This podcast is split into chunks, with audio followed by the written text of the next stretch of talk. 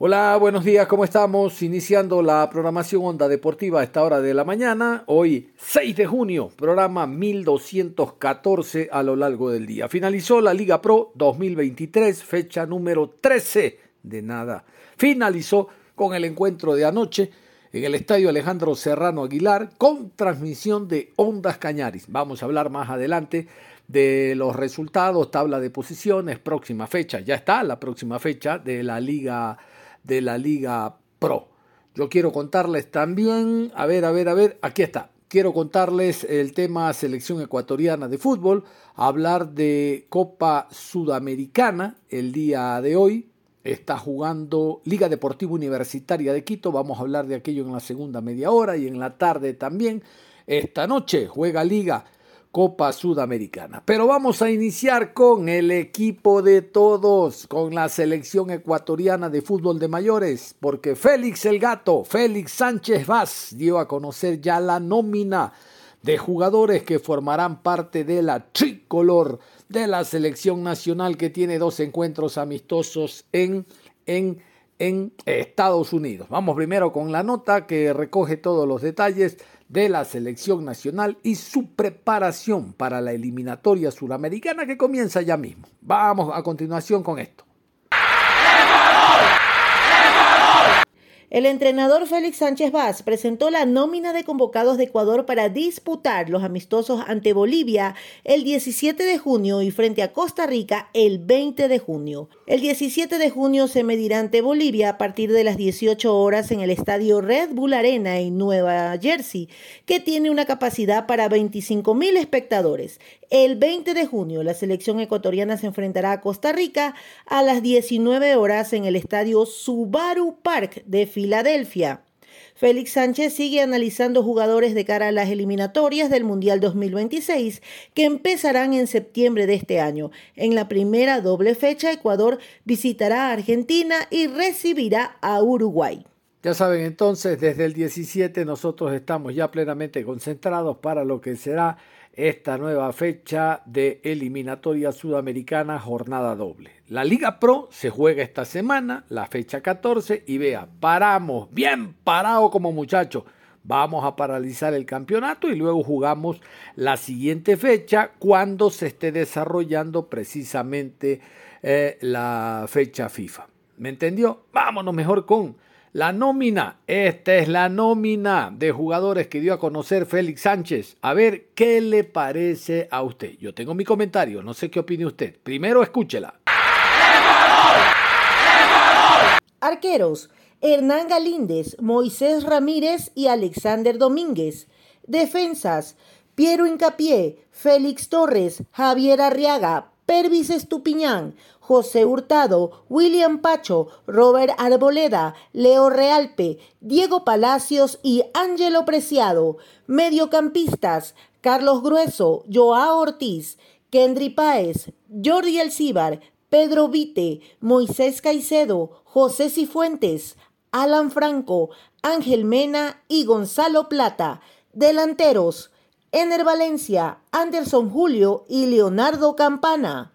La gran cantidad de técnicos de otras selecciones suramericanas, como por ejemplo la de Colombia, la de Perú, la de Bolivia también, que ya vamos a escuchar, estaban esperando a ver cómo finalizaba el Mundial Sub-20, si tenían o no cabida los jugadores que forman parte de la selección de esos países finalizando el Mundial para formar parte de la selección. Nosotros, nosotros tenemos gran cantidad de jugadores que nos damos el lujo de no contar con ellos. Por ejemplo, bueno, lo de Kendry Paez, más que eh, justo y necesario, es algo que hay una fuerte presión de la prensa, sobre todo de allá arriba. No, no, más arriba, de los 2.800. La prensa capitalina que quiere de angas o de mangas de que vaya Kendry Paez a la selección. No estos amistosos sino ya los partidos eliminatorios. Bueno, ya está Kendry Páez. Parece que van a la media con el muchacho. Ya está Kendry Páez. A ver, vamos al arco.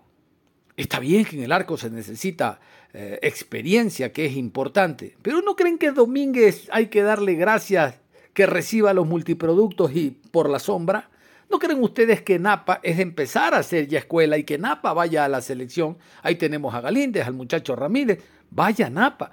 pero mm, no sé hasta qué punto Domínguez puede continuar en la selección. Vamos a la defensa.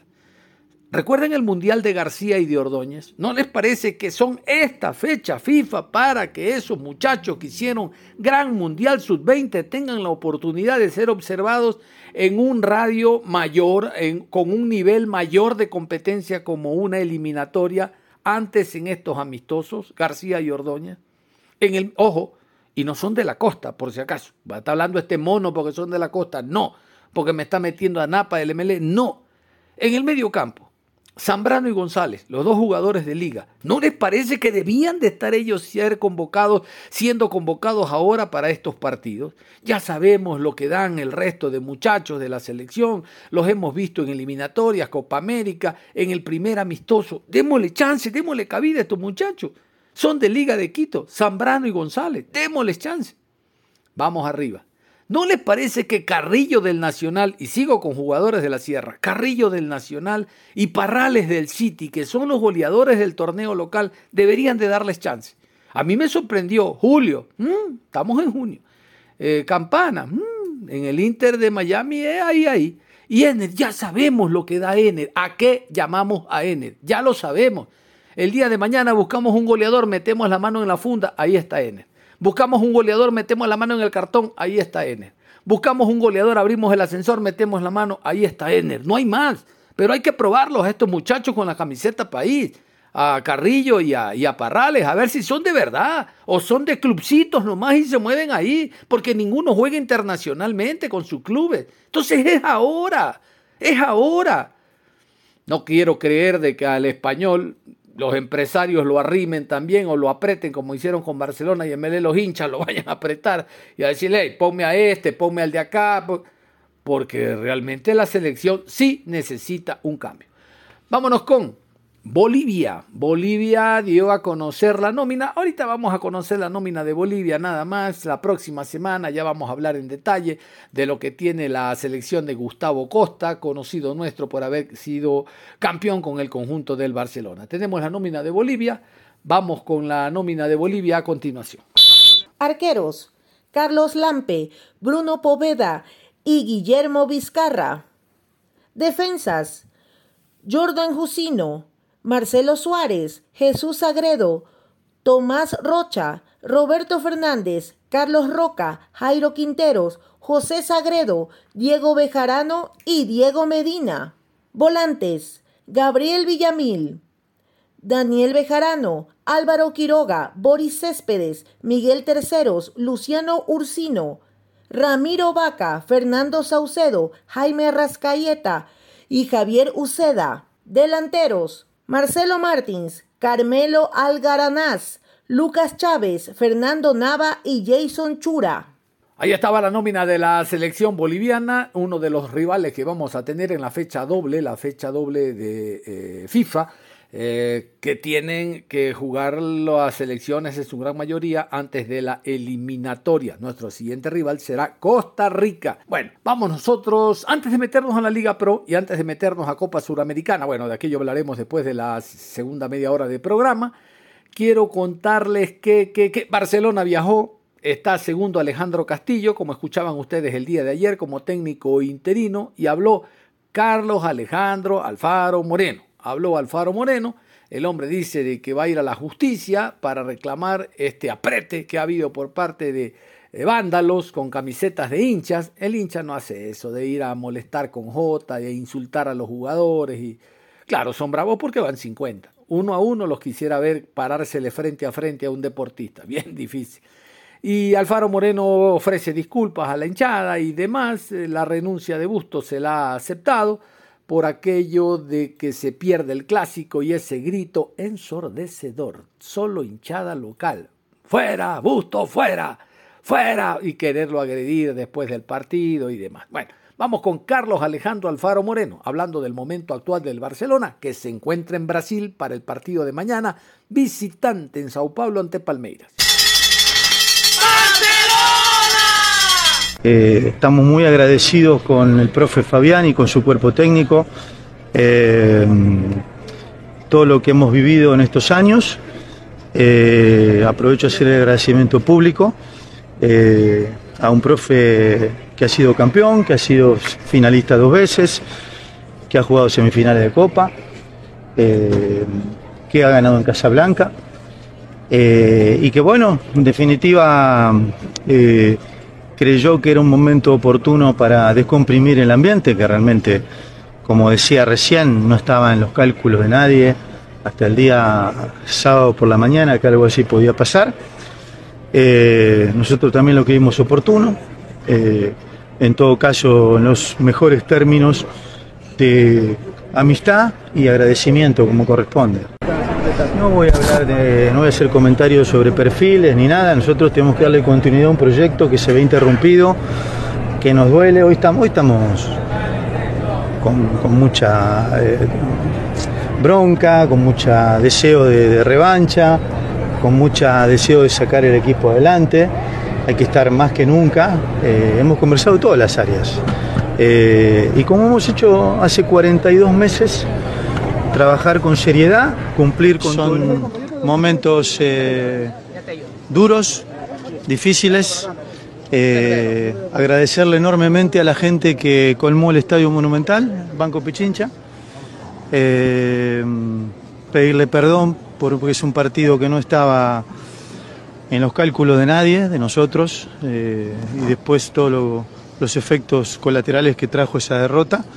Es un momento muy difícil, lo hemos conversado después del partido, lo hemos conversado ayer y lo seguiremos conversando estos días. Eh, y como también hemos conversado con el plantel, de estos momentos se sale unido, con mucho coraje, con mucho temple, con mucha valentía. Eh, y intentaremos darle más alegrías a nuestra gente. Pedirle perdón por esta derrota eh, y trabajar mucho. Usted en su momento...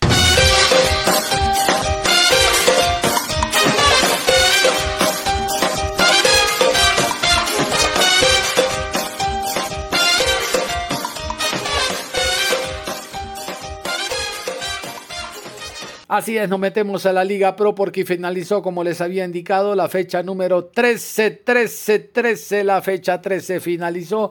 Nos vamos a meter con los resultados. Estos son los resultados. Fecha sorpresa. Algunos técnicos afuera, otros que pusieron su renuncia. Qué bueno que no la aceptaron alguno por ahí. Pero nos vamos con los resultados de la Liga Pro. Fecha 13, 13, 13. Independiente del Valle 2, Aucas 0. Liga de Quito 4, Libertad 2. Muchuruna 3, Orense 1, Barcelona 1, Emelec 3, Cumbayá 0, Universidad Católica 1, Técnico Universitario 3, Guayaquil City 0, Gualaceo 3, El Nacional 4, Deportivo Cuenca 4, Delfín 0. Y nos vamos ahora con la tabla de posiciones. ¿Se acuerdan? Ayer a hoy la tabla no cambia. Arriba sigue Independiente del Valle ya clasificado para la final, para disputarla y en el caso de una vez de final y repetirla en la segunda etapa será campeón directo. Tres millones de dólares que no se los quita nadie. Y al fondo está el Libertad, que tiene que mejorar. Tiene que mejorar el Libertad. Si no vea por ahí mismo ascensor, sube y baja a la B. Estos, esta es la tabla de posiciones. Algunos subieron alguito, alguito, como el MLE. Vámonos con la tabla. Primero Independiente del Valle, 31 puntos más 15. Segundo Liga de Quito, 24 puntos más 12. Tercero El Nacional, 24 puntos más 4. Cuarto Barcelona, 23 puntos más 10. Quinto Orense, 21 puntos, 0 gol diferencia. Sexto Aucas, 21 puntos menos 2. Séptimo Delfín, 21 puntos menos 4. Octavo Deportivo Cuenca, 18 puntos más 4. Noveno Universidad Católica, 18 puntos menos 5. Décimo Técnico Universitario, 15 puntos más 4. Décimo primero Gualaceo, 14 puntos menos 7. Décimo segundo Emelec, 13 puntos menos 1. Décimo tercero Cumbayá, 13 puntos menos 4. Decimocuarto, Guayaquil City, 12 puntos menos 10. Decimoquinto, Mushuruna, 12 puntos menos 10. Decimosexto, Libertad, 10 puntos menos 6. Y antes de ir a la próxima fecha, contarles que definitivamente, como novela venezolana, ahora sí, el final final, se va Rondelli. Este miércoles dirige el partido desde la banca el encuentro entre Emelec y Guaraní. Emelec Guaraní. Es decir, que el lunes, cuando juegue contra Gualaceo el Emelec, no estará Rondelli, sino Hernán Torres el boliviano. Ya oficialmente el Emelec a través de sus cuentas ha indicado de que Rondelli dirige este miércoles es la primera vez que veo que el técnico manda más que el dirigente. Esto es cuando no se sabe, cuando no sabes coger cubierto, cuchillo, come con pala, hermano. Tú no sabes, tú no sabes. De esto, tomar decisiones, eh, Pileggi no sabe. Por eso le arma el banquete. ¿Quién? El técnico. Vámonos a continuación con la fecha que viene. Esta fecha nueva de campeonato que se va a jugar entre viernes y lunes. La fecha con horarios a continuación. Viernes 9 de junio, 19 horas, Universidad Católica se enfrenta a Mushuruna. Sábado 10 de junio, 13 horas, Libertad versus Técnico Universitario. A las 15 horas con 30, Liga de Quito recibe a Cumbayá. Y a las 18 horas, El Nacional versus Deportivo Cuenca. Domingo 11 de junio, 13 horas, Delfín versus Aucas. 15 horas con 30, Guayaquil City recibe a Barcelona y a las 18 horas Orense se enfrenta a Independiente del Valle. Termina la jornada el día lunes 12 de junio, 19 horas. Emelec recibe a Gualaceo. Vamos a hablar de la victoria de Deportivo Cuenca 4 por 0 sobre el conjunto de El Delfín, con transmisión de Ondas Cañaris. Realmente que lo expresivo del resultado llamó la atención, como siempre decimos, de local, lo más probable en el fútbol ecuatoriano es que se imponga precisamente el dueño de casa, pero ganarle 4 por 0 al Delfín es lo llamativo. No sé si coinciden ustedes, pero esta decimotercera fecha, la fecha número 13 de la Liga Pro, dejó cosas interesantes al margen de la salida de Rondelli, la salida de Bustos, eh, la posible salida de Leonardo Vanegas puso a consideración su renuncia, pero igual va a continuar en el equipo, sino también que llamó la atención las caídas, ¿no? Esta de Orense visitante que ustedes escuchaban, hablando de los resultados ante el Mushuruna, 3 por 1, llamó la atención.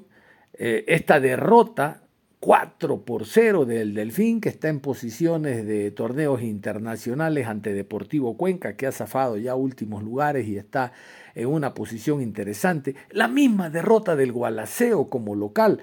Gualaceo fácilmente no pierden el Jorge Andrade y peor le pasan cuatro goles, ¿no? Entonces esto llamó la atención. ¿Y la del Barcelona qué? Clásico del astillero, el peor MLE de la historia, 3 por 1 cae en su estadio.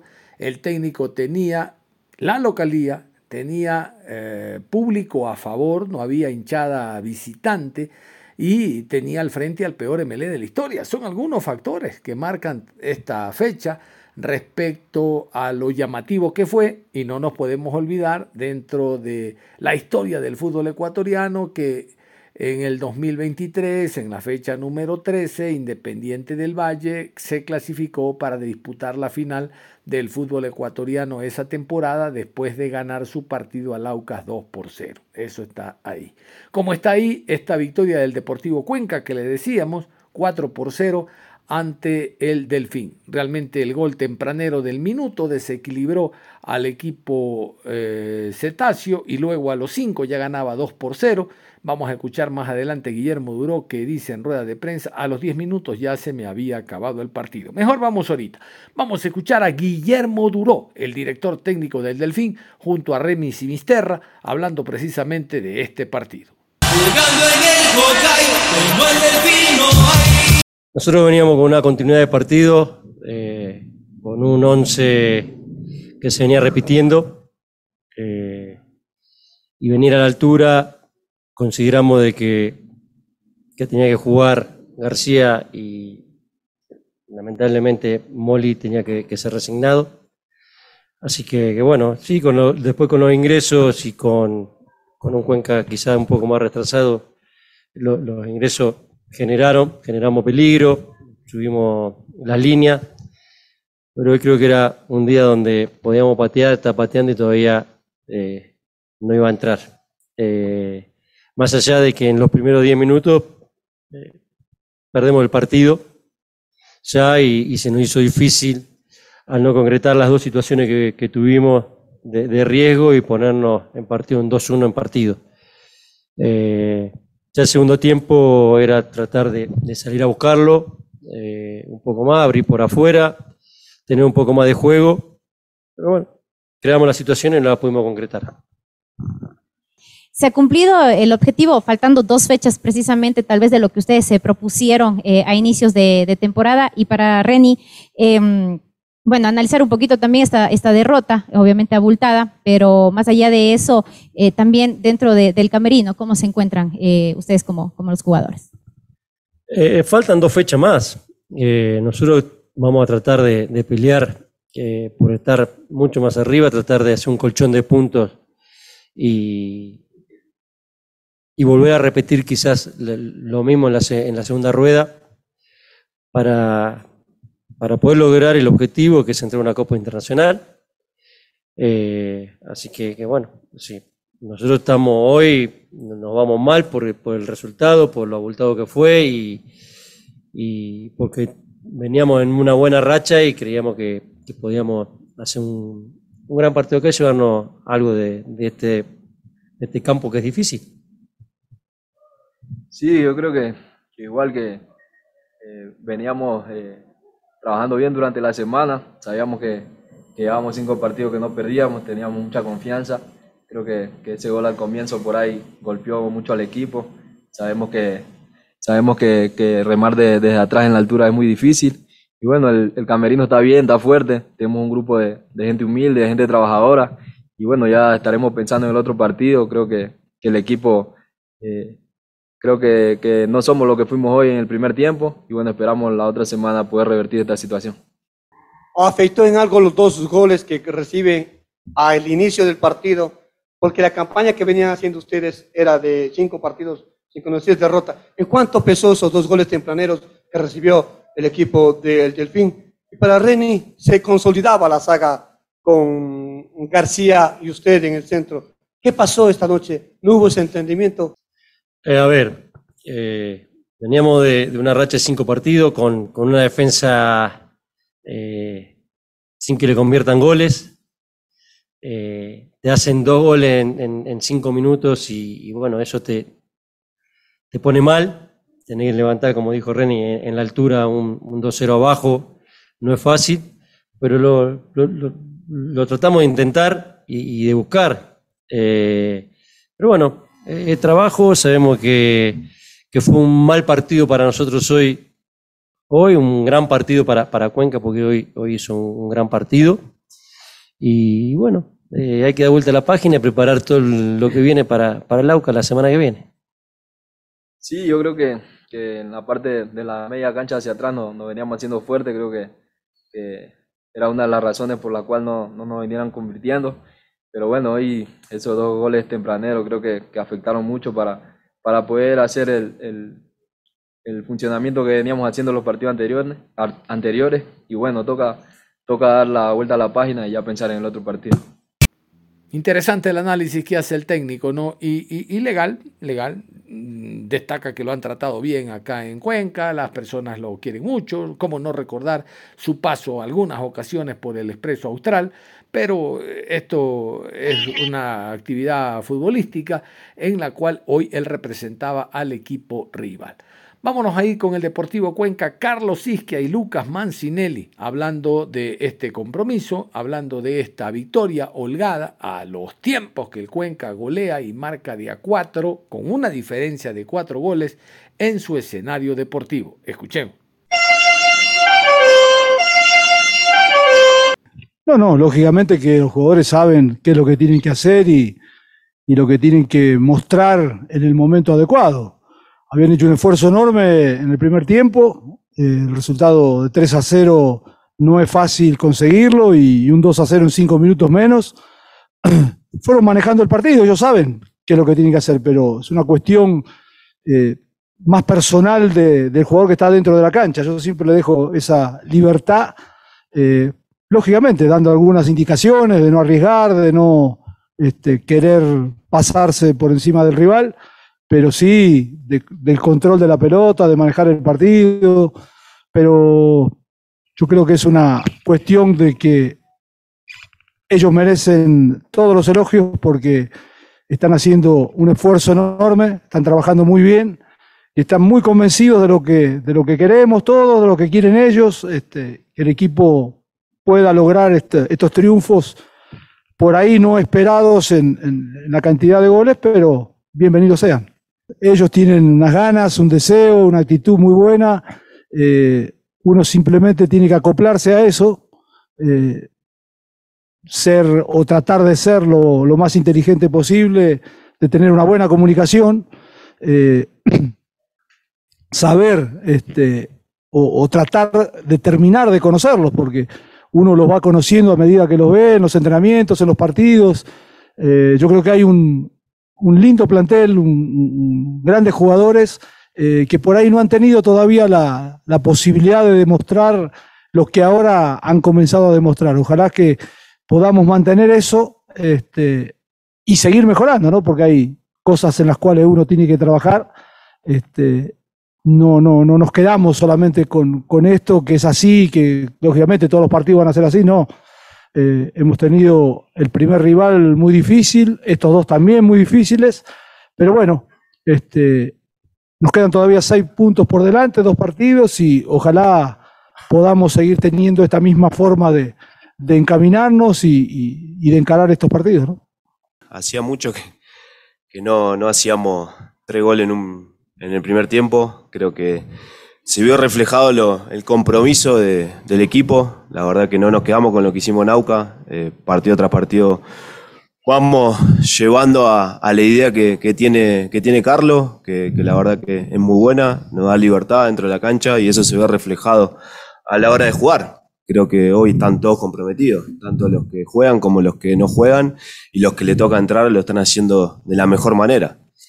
Entonces yo creo que eso se vio reflejado en los primeros minutos. Salimos eh, a atacarlo y, a querer ganar el partido. Nosotros estábamos convencidos que a veces en otra faceta o en otra etapa eh, con otro técnico capaz que no, no encontramos el, rumbo y, bueno, yo creo que el partido con Muchurruna acá, la llegada de Carlos, eh, vio el equipo comprometido porque sabíamos que también si perdíamos con Muchurrona íbamos a, estábamos condenados a pelear el descenso. Es la realidad. el grupo siempre estuvo unido y hoy se ve reflejado. Tanto los que juegan, los que no juegan y, el grupo está, va, a sacar esto adelante y hoy se ve reflejado, que creo que era un partido complicado para nosotros porque sabemos que Delfín era un partido duro, que venía haciendo bien las cosas, eh, lo conozco a Guille y sabía que, que lo que iba a plantear, a plantear perdón, y, creo que fuimos justos ganadores, tanto el primer tiempo como el segundo, que creo que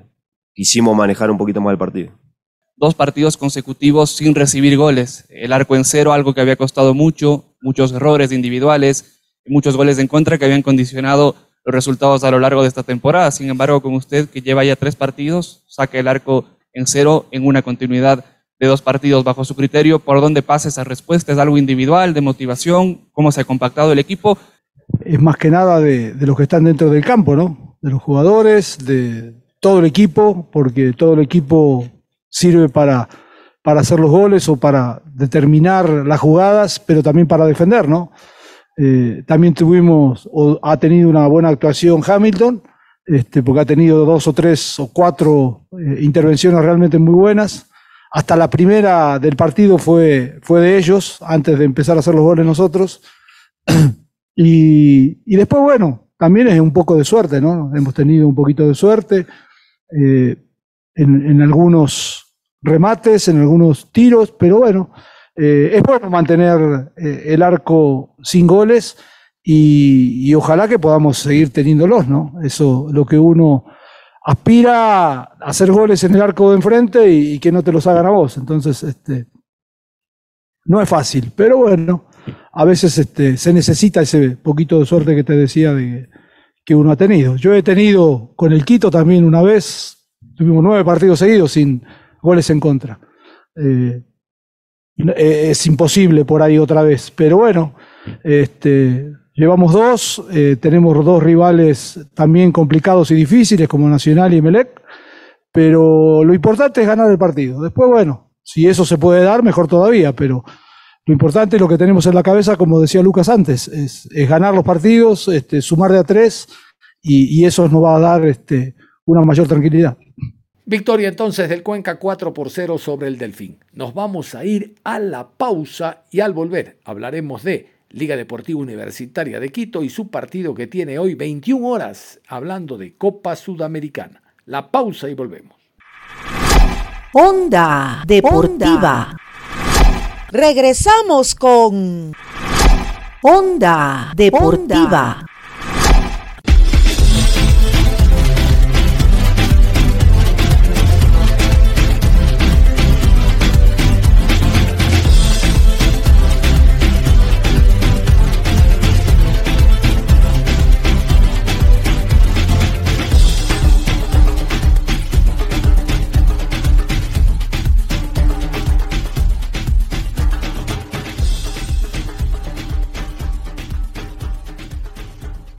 Y vamos a hablar efectivamente de Copa Sudamericana, porque hoy se mueve el primer equipo ecuatoriano.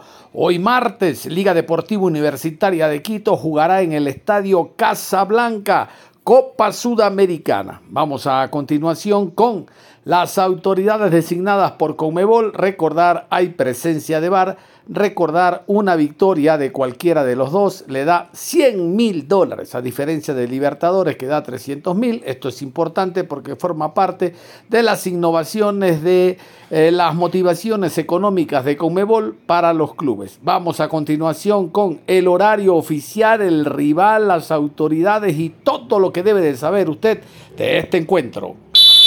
Martes 6 de junio en la ciudad de Quito, 21 horas por el grupo A. Liga Deportiva Universitaria recibe a Botafogo. Árbitro central, José Argote. Línea 1, Alberto Ponte. Línea 2, Carlos López. Cuarto árbitro, Ángel Artiaga. En el bar, Juan Soto. Venezolanos. Asistente de bar, Eider Castro, de Colombia. Asesor de árbitros, José Lara, ecuatoriano. Encargado de la calidad, Gustavo Rossi, de Argentina. Esta noche entonces escuchaban Copa Sudamericana. Vamos a continuación a vivir esta previa, la previa del encuentro, la previa que se la contamos aquí en Ondas Cañaris, previa Copa Sudamericana.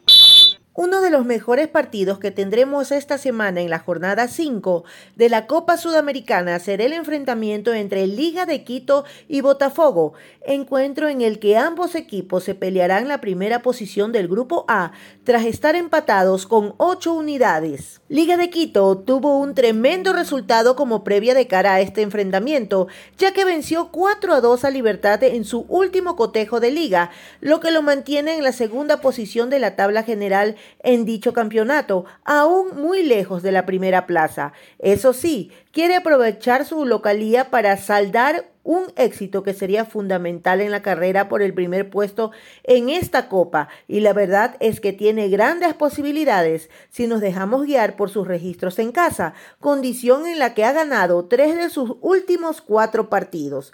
De hecho, solo ha caído en uno de sus 11 encuentros más recientes en el Rodrigo Paz Delgado, tomando en cuenta todas las competencias, números que le aportan confianza para recibir a un rival tan complicado.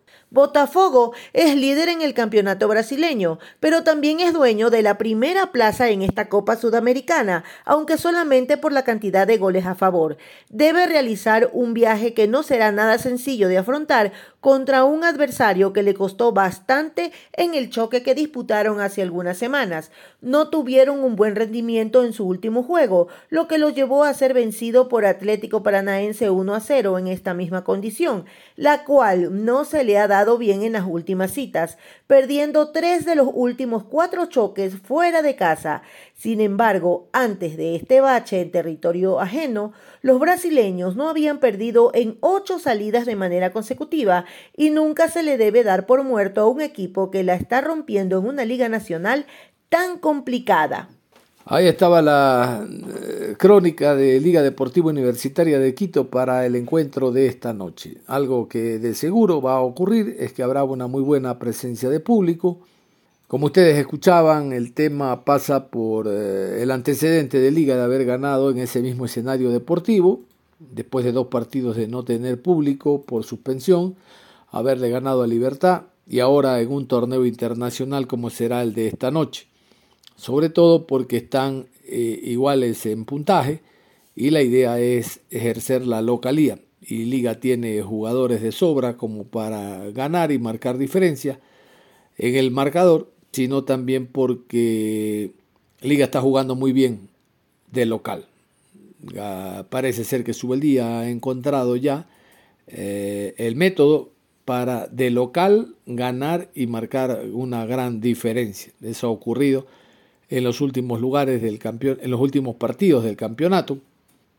De hecho, Liga de Quito pasa a ser uno de los equipos más eh, goleadores del torneo.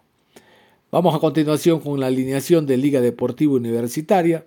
Sube el día, estos 11 son los que pondrá ya mismo en el estadio Rodrigo Paz. Escuchemos. ¡Liga campeón! ¡Liga campeón! Adrián Gavarini, Daicol Padilla, Ricardo Ade, Leonel Quiñones, Brian León, Jefferson Arce, Lucas Piovi, Dani Luna, Ángel González, Lisandro Alzugaray y Juan Anangonó. Escuchaban el tema de Botafogo, eh, está primero en el, campeonato brasileño, primero también, el gol diferencia es importante, primero dentro de la Copa Sudamericana. Vamos a esperar el día de hoy como ecuatorianos que el tema altura, segundo tiempo, haga mella en los jugadores brasileños. No sería la primera vez. Liga sabe primero cómo dosificar, porque son locales, y segundo, cómo hacer que los jugadores rivales corran más que el balón, para aprovechar ese desgaste precisamente para el segundo tiempo. Vamos a continuación a la alineación del Botafogo. Así alinea el cuadro brasileño que esta noche intentará por lo menos con el empate asegurar la primera posición y ganar la etapa. Liga se lo va a impedir de seguro. Aquí está la alineación de Botafogo. Lucas Perry, Leonel Di Placio, Adrilson Víctor, Cuesta, Hugo, Marlon Freitas, Cheche, Junior Santos, Lucas Fernández, Luis Enrique y Tiquiño Suárez. Ahí estaba todo lo que debe de saber en esta previa de Liga Botafogo. A propósito de Liga, vamos a escuchar a su director técnico, a Luis Subeldía, al jugador Anangonó. Ellos hablaron en la última rueda de prensa después de la victoria alcanzada ante el conjunto de Libertad y también se refirieron a lo que es este partido, este partido ante el equipo de Botafogo. Como ustedes han escuchado, en la previa ya Liga Deportiva Universitaria de Quito recupera jugadores que estuvieron formando parte del seleccionado ecuatoriano que participó en el Mundial eh, Sub-20 la semana anterior. Por lo tanto, se rebustece el medio campo, la primera línea de volantes y hoy Liga quiere ganar y dar un paso gigante precisamente para clasificarse a la siguiente ronda. Reitero, 100 luquitas están adicionales a la victoria. Vámonos entonces con Sube el Día y el jugador Anangonó. ¡Liga campeón! ¡Liga campeón! Profe, el resumen del partido, porque em, la decisión de dar rotación a algunos jugadores, después se pudo recuperar y si podemos hacer énfasis lo que viene haciendo Mauricio Martínez, profe. Muchas gracias.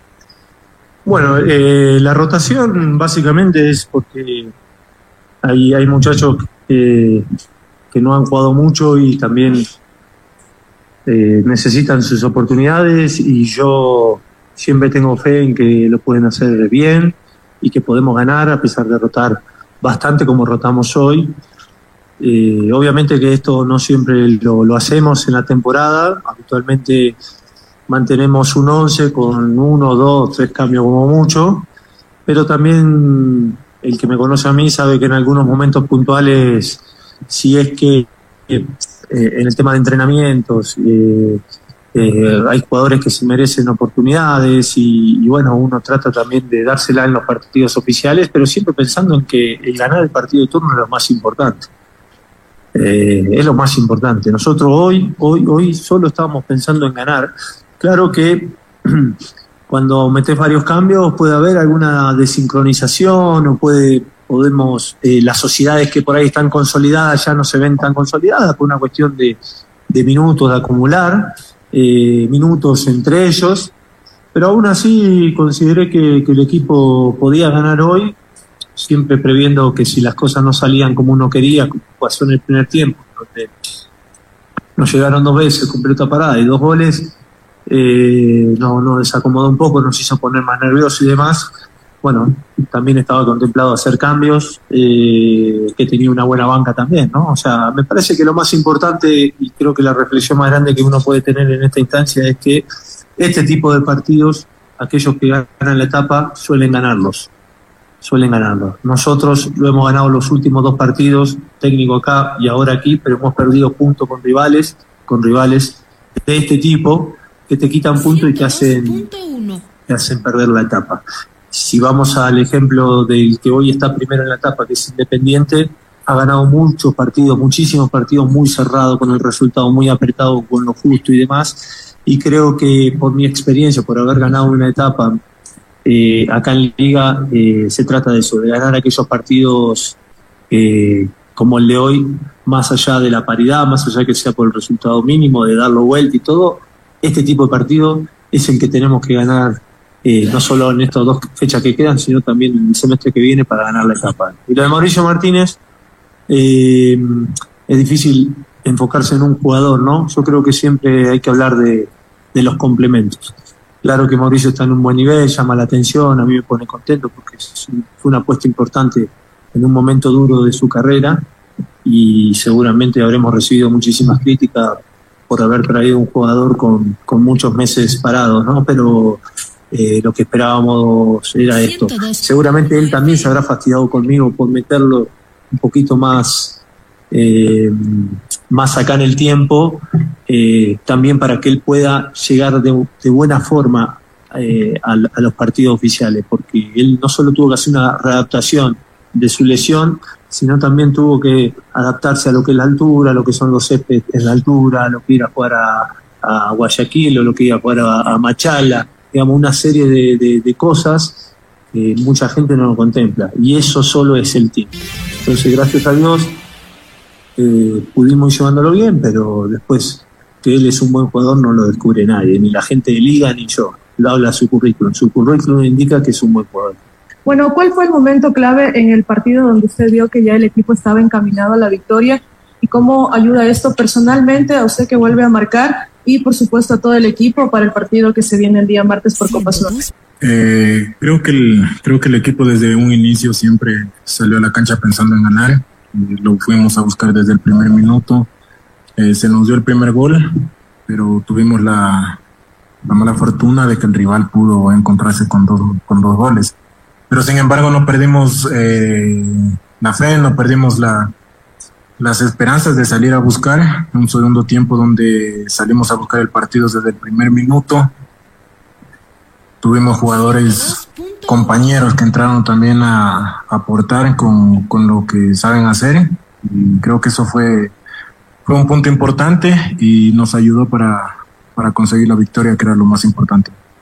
Tomando en cuenta este once titular que formó combinando suplentes, qué aspectos mejorar en el caso de que pueda utilizar este equipo en una próxima ocasión. Tal vez puede ser en estos dos últimos partidos para cerrar la primera etapa de la Liga Pro. Gracias. Bueno, vamos a analizarlo más tranquilo. Creo que en algunos momentos estuvimos eh, inconexo, digamos, nos encontró, nos, nos costó encontrar un poquito de sociedad en la gestación, pero ya en la gestación más más, eh, más difícil, que es en campo contrario, no tanto en campo propio. Eh, desbordamos varias veces, pero no fuimos precisos con, con, los centros. Y después nos fuimos poniendo nerviosos porque realmente el rival tuvo dos pelotas paradas y convirtió las dos. Entonces, lo que parecía que podíamos trabajarlo tranquilo, podíamos trabajar con espacio, porque teníamos jugadores con espacio. Al Subaray es un jugador de espacio. Ángel es un jugador de espacio, Daikol es un jugador de espacio, Ramírez es un jugador de espacio. Entonces estos jugadores que son de espacio, pareciera que, o sea, con el gol a favor nuestro, pensábamos que podíamos ir lastimándolo más, pero en una ráfaga del rival nos meten dos goles, después nos ponemos nerviosos, nos achican los espacios y a partir de ahí entramos en una confusión eh, propio por ahí de, también de, haber hecho muchos cambios de entrada, pero bueno, son, son riesgos que se corren, yo creo que era el momento de hacerlo, eh, pero siempre confiando en nuestros jugadores, siempre, siempre, siempre, siempre, yo creo que tenemos un buen plantel, eh, estoy muy contento con el plantel, sabemos nuestras obligaciones y a pesar de habernos puesto un poco nervioso tras los dos goles de ellos, sigo confiando y lo que sea para mejorar, para mejorar, bueno, lo veré con calma, ¿no? Pero básicamente es esto, ¿no? De por ahí al meternos, al, hacer los dos goles, empezamos a fallar en situaciones complejas, en, espacios cortos. Después con los cambios, y ellos ya un poco más cansados, le fuimos dando más impulso al equipo por una razón obvia, ¿no? O sea, cada cambio que entraba marcaba la diferencia, porque entraba fresco, porque juegan bien también los que entran y porque va mostrando un poco de cansancio. ¿Qué le genera, eh, Juan Luis, la confianza de Subeldía en estas últimas eh, semanas desde Rancagua siendo titular en este remate de la primera etapa? Y la otra, no sé si usted compartió vestuario en su primer paso por liga, ya por el 2014, con Pervis Estupiñán, hoy el mejor eh, jugador por izquierda de la Premier League, que estuvo con ustedes hace poco también en el vestuario y que te genera el momento también de Pervis en el fútbol más competitivo del mundo. No, creo que para todo jugador siempre va a ser importante tener minutos, sumar minutos, tener continuidad, pero también tengo claro que tenemos un plantel amplio y sin duda que el, entrenador va, a elegir al que mejor está. Obviamente que todos trabajamos para poder aportar al equipo, que eso es lo más importante. El equipo siempre va a ser lo más importante. Yo me he dedicado a trabajar como siempre y apoyar al equipo de donde me toque estar. Sobre Perpes creo que no solo yo se siente contento, yo creo que todo el país está contento de ver a un jugador ecuatoriano brillar, resaltar en una la liga más, más importante del mundo. Gran, gran alegría y muy contento por él. Eh, ¿Cuáles fueron las indicaciones en el entretiempo para sus jugadores para lograr remontar el partido y obtener la victoria ante Libertad de los? Primero hacer dos cambios. Primero hacer dos cambios porque el de Arce estaba molestado junto con Piovi, entonces por cómo venía la noche tenía, tenía temor de que llegue alguna jugada tarde, había que asumir más riesgos, sobre todo los volantes centrales en, la presión, en, conectar con Juan y, y el mediapunta. Entonces los cambios la, la primera decisión que tomamos, el ahí tuvo una molestia en su isquiotibial en los últimos minutos y en el caso de Daikol sentíamos que ahí tenía que el lateral derecho empujar más eh, al extremo, digamos, con desdoble, con más, más confianza. Eh, entonces ya a partir de ahí, bueno, obviamente los que entran entran con otro impulso y, después lo que yo le decía a ellos es que la gente obviamente va a exigir y ya sabemos cómo, cómo es este equipo, ¿no? Este club la hinchada, cuando los resultados no se dan, exigen y demás, era más responsabilidad mía que de ellos. Pero que sí, ellos tenían que asumir la responsabilidad de atacar, de, querer la pelota, de ir al frente, ir al frente. Siento que los últimos 10, 15 minutos del segundo tiempo o en algún momento del segundo tiempo no teníamos esa iniciativa de ir a buscarlo, a buscarlo, a buscarlo. Yo creo que la gente de acá, siendo un poco al hincha, por ahí Juan lo conoce más, tuvo más años que yo, pero siento que le gusta el ataque, el ataque. Vos te podés equivocar, vos podés el ataque. Ahora, eso no significa que juguemos siempre al ritmo de la gente, ¿no? Pero eh, creo que el lema nuestro tiene que ser un atacar, atacar, atacar.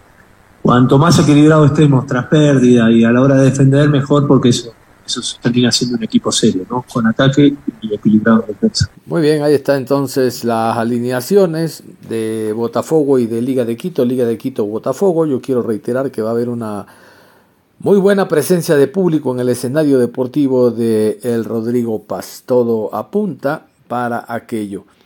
quiero también destacar de... Vámonos con la tabla, vámonos con la tabla de posiciones, porque como ustedes han escuchado, tiene 8 puntos Botafogo, 8 Liga, el partido de esta noche será trascendental. Liga debe de ganar, no hay que admitir otro resultado, porque el último partido, Liga también lo juega de local, esa es una gran ventaja. Y enfrenta a un rival que ya está eliminado. Bueno, vamos por parte. Vámonos con la tabla de posiciones al momento de este grupo de Copa Sudamericana. La tabla es la siguiente. Primero Botafogo, 8 puntos más 5. Segundo, Liga de Quito, 8 puntos más 5. Tercero, Magallanes, 3 puntos menos 4. Cuarto, César Vallejo, 1 punto menos 6. Ahí está, igual puntaje. Vamos a destacar también la última fecha, porque la última fecha Liga que hoy eh, podría en la noche ya clasificarse la siguiente ronda con 11, creo yo, porque el último partido de liga lo tiene realmente fácil. Bueno, en este grupo, además de Liga de Quito Botafogo, restan tres partidos, uno que completa la quinta fecha y dos de la sexta. Vamos a continuación a escuchar cómo eh, sería o cómo es el desarrollo de este grupo de Copa Sudamericana. Por la jornada 5 de Copa Sudamericana se enfrentan hoy Liga de Quito con Botafogo y el día jueves a las 21 horas César Vallejo Magallanes. Por la jornada 6, que es la última del grupo, se enfrentan 29 de junio 19 horas Botafogo versus Magallanes y Liga de Quito recibe a César Vallejo. Este jueves César Vallejo de ganar, de ganar, haría cuatro puntos. No le alcanza. Y el último partido tiene que visitar a Liga en el Rodrigo Paz. Por lo tanto, como hemos indicado, Liga de ganar el día de hoy haría 11 puntos y prácticamente habría ganado la etapa porque el último partido es ante un rival que está eliminado, que no tiene absolutamente nada que hacer ya en este torneo y para estas instancias, tomando en cuenta los campeonatos locales, los clubes recurren a la famosa rotación, a jugadores que alternen en el equipo, por lo tanto Liga no tendría inconvenientes para ganar la etapa. Ustedes saben, y esto hay que reiterar, se los dije al inicio de esta nota, Copa Suramericana paga 100 mil dólares a la victoria y si usted pasa a la siguiente etapa, arriba del millón de dólares. Dinero nada despreciable, sobre todo para un equipo como Liga que ha invertido mucho a nivel del campeonato local y desde ya se está hablando de la presencia de Amarilla, el Tontín Amarilla, jugador paraguayo que vendría para la segunda fase. Algo es claro, algo es lógico. Liga necesita delanteros, un forward, un forward. Si usted revisa los goles de liga, generalmente lo marcan los volantes y hasta defensas. Necesita un forward, un hombre que liquide dentro del área. Y esa sería eh, la inversión que podría hacerse con este dinero fresco que le llegaría a Liga en caso de pasar a la siguiente etapa como primero. Nos vamos a retirar de la programación en la mañana, reiterando de que continúen en sintonía de Ondas Cañares. Ya está listo Juan Pablo Moreno Zambrano, como siempre, con actitud positiva. Nosotros en la tarde vamos a hablar de la Liga Pro, de las novedades que se generaron en esta décimo tercera fecha, la salida de técnicos, renuncias y demás y hablaremos también de los torneos internacionales donde están inmersos los ecuatorianos. Un abrazo, continúen en sintonía de Ondas Cañares.